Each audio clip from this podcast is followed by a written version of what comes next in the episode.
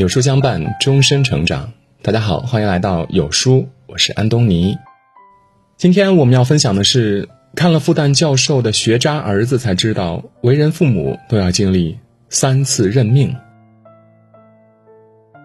最近无意间看到了这样的一则视频，视频中的男人呢，名叫王德峰，是复旦大学哲学学院的教授、博士生导师，被誉为“怪才”复旦哲学王子。他出生于上世纪五十年代江苏泰州的一个普通家庭里。全国恢复高考后，王德峰凭着过人的聪明和努力，成为第一批考取大学的天之骄子，一路从复旦本科读到博士。在学术的道路上，王德峰登峰造极。然而，在教育孩子的问题上呢，他却经常束手无策。儿子刚出生的时候，王德峰曾对他寄予厚望，满心以为儿子未来一定会比自己做出更大成就。于是，他为儿子精心设计了一条成长道路：小时候上最好的幼儿园、最好的小学、最好的中学，长大了进自己的母校复旦大学。因为根据当时的优惠政策，只要复旦教职工的子女分数超过一本线多少分，就能直接被录取。在王德峰看来，这几乎是信手拈来的事情呀。等高考成绩出来后，王德峰第一时间打电话给复旦的招生办，兴冲冲地问：“你看，以我儿子的成绩，能进复旦吗？”可出乎意料的是，对方沉默了一下，回答说：“这个成绩呀，差一点就没有大学上了。”这句话让这个当了一辈子学霸的怪才愣住了。他一个人骑着自行车，闷着头在路上兜风，骑到第三圈时，他的情绪才渐渐的平静下来。对此，王德峰反思道：“在教育孩子的问题上，我也有很多没做到的地方。我犯过最大的错误，就是把自己的价值观念强加在儿子头上。其实，儿子一开始就不喜欢复旦，是自己忽略了他的需求。”如今，当他不再执念于让儿子进复旦，儿子反而爱上学习，还考上了世界一流院校伦敦商学院。说到这儿，他感叹道：“莫非命也？莫非命也？顺受其正。”其实，初为人父人母时，我们都曾对孩子怀有极高的期待，可伴随着孩子一天天的长大，我们却从期望的高山跌落至失望的深谷。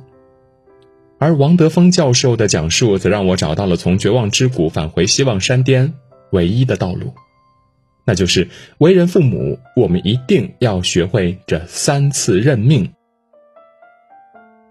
第一次认命，我的孩子不是天才，只是一个普通人。知乎上有一个问题：为什么朋友圈很少晒四年级以上的娃呢？下面的高赞回答这样写道。孩子三岁，别人眼里的涂鸦，在老母亲看来，一笔一画都是创意。心想着，这孩子以后一定能成为梵高、毕加索之类的大人物吧。孩子六岁，第一次参加数学考试，居然考了一百分。老母亲觉得这娃一定是个天才，却忘了班里四十个人，三十五个人都是满分。孩子九岁，出口成章，英语流利，人人都说他以后一定是一个大文豪。孩子十二岁，学习成绩平平，字迹还很潦草，也没有什么艺术特长。真想不通，为什么别人家的孩子个个都是那么的优秀？孩子十五岁，本事不大，脾气不小，这么简单的题都能做错，真怀疑是不是亲生的。每一个不再晒娃的父母，都曾经历过“我家孩子以后一定是个天才”到“我家孩子原来是个普通人”这样的幻灭。就像网上曾经流传过的一张图，是中国当代父母对于孩子的前途预估变化。李玫瑾教授也曾在演讲中提及，自己的女儿不是什么学霸，而是一个普通孩子。有一次考完试，女儿给李玫瑾教授念成绩，从高到低，最后念到数学一百二十分满分，女儿只得了十五分。换成别的父母，多半会大发雷霆。可是李玫瑾教授却跟女儿开玩笑说：“你数学不好，纯属是随了你爸的基因。”在李玫瑾教授看来呢，孩子是普通人，并不意味着教育的失败。教育的本质呢，是发现孩子身上的闪光点，让他登上属于自己的舞台。于是他帮女儿想了不少办法，陪女儿一起锻炼身体，没准女儿能当个导游；鼓励女儿学音乐，这样对文化课的要求呢就没那么高了。最后，女儿发掘了自己身上的艺术天赋，考取了一所艺校，成为了一名音乐老师。李玫瑾教授的身上，让我看到了为人父母的第一次认命。从过度期待到希望破灭，再到学会释然，终于明白世界的真相是金字塔顶尖闪闪发光的人，永远都是少数。但正如土耳其谚语所说的。上帝为每只笨鸟都准备了一根矮树枝。我们要做的不是把每一个孩子都培养成天才大人物，而是在看清现实、接纳平凡后，为孩子创造一切可以创造的条件，引导他们在自己的赛道上奔跑。第二次任命，未来我的孩子大概率不如我。还记得前阵子热播的电视剧《小舍得》吗？里面，佟大为和宋佳饰演一对高知父母，两个人都是名牌大学毕业的。后来，佟大为成了设计院知名的设计师，而宋佳呢，年纪轻轻就做了公司的销售总监。这样的学霸两口子，平时接触的人也都是高层次的，谈笑有鸿儒，往来无白丁，以至于他们误认为自己的孩子未来也一定能顺理成章的进入名校，再不济也能读一个自己的母校吧。可是宋家的朋友却一针见血地指出：“你看，我们区重点高中录取比例非常少，如果你家孩子不能排名靠前，就上不了，上不了区重点，那一本也就悬了。所以呢，我们这一代人要面对的事实就是，我们的孩子可能不如我们自己。其实很多高知家庭都在经历着类似的困境。微博话题‘父母学霸，孩子学渣’是什么体验？下有不少的家长留言了。”自己从小到大一路名校读到博士，先生更是学神一样的存在，连跳几级。可是生的儿子呢，差点连本科都考不上。自己硕博哈佛，老婆本硕博清华，儿子却年年倒数第一，差得很稳定。自己在全国物理竞赛都得过奖，女儿物理呢却经常不及格。本指望二胎翻盘，结果儿子成绩更差。对此，科学家弗朗西斯·高尔顿解释说：“均值回归，任何偏离平均值的事物，身高也好，智商也罢，冥冥中总有一种力量使他们归于平衡。在客观规律面前，再优秀的父母也只能认命。然而，认命不代表撒手不管。”网友叶家子渊写道。我和先生都是中科大的，我们探讨过儿子底线是读专科，实在不行还可以考虑去菲律宾当渔民。我能接受孩子学习不好，因为这事儿啊跟智商有关系，但是不接受孩子不好好学，这与认知有关系。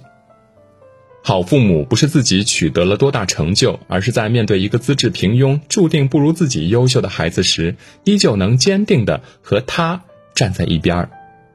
用陪伴和坚持培养那些足以让孩子受益终身的好习惯和品质。第三次任命，最终我的孩子不会朝着我所指的方向前进。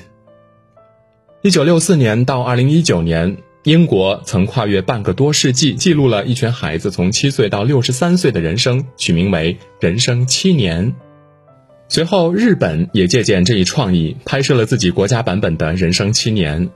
其中有几个孩子给我留下了深刻的印象，他们分别是：男孩健太，出生在生产大米闻名的宫城县，祖祖辈辈都是稻农。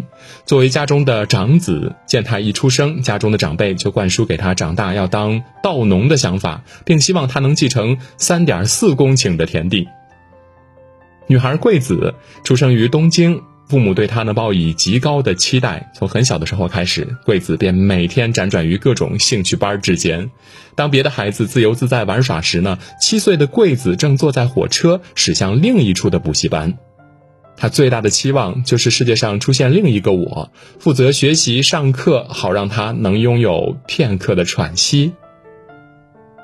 男孩光平出生在著名的制陶城市伊万里。父亲的作坊雇佣了十几名工人，每天制作超过两千个陶器。父亲叫光平说：“我是爸爸的传人。”可是两个七年过去了，他们却纷纷偏离了父母期待的轨道，活成了截然不同的模样。健太成长的过程中，亲眼目睹了日本主食结构的重大变化。如今大米的需求和产量逐年减少，他不再想着继承田地成为稻农，而是在一家建材厂当起了临时工。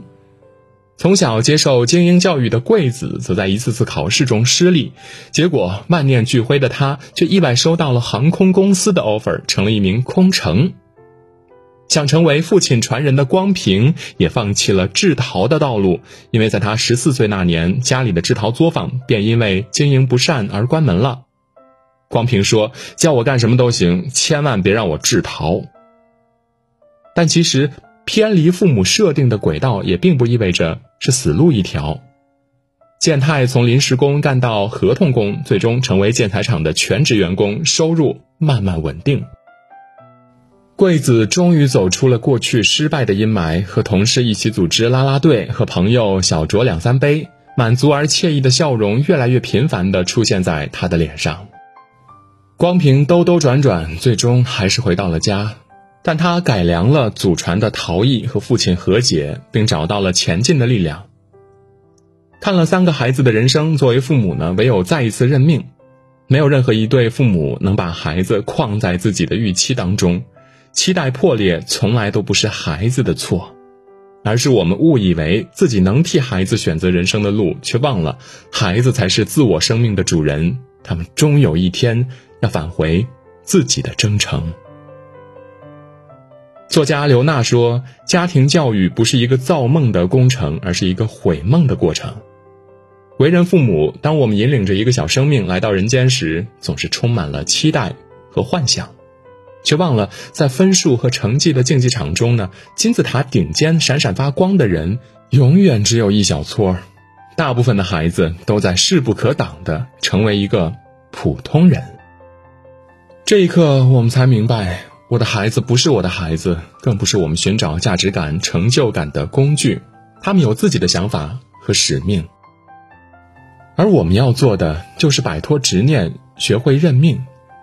唯有认命，我们才能引领孩子找到属于自己的赛道；唯有认命，我们才能给予孩子无条件的支持；也唯有认命，孩子才能夺回生命的控制权，主宰自己的人生。三次认命，让我们从希望到绝望，再到重建希望。但好在我们不会忘记，为人父母本就是一次破茧成蝶的重生，而每一次认命，都是我们应有的修行。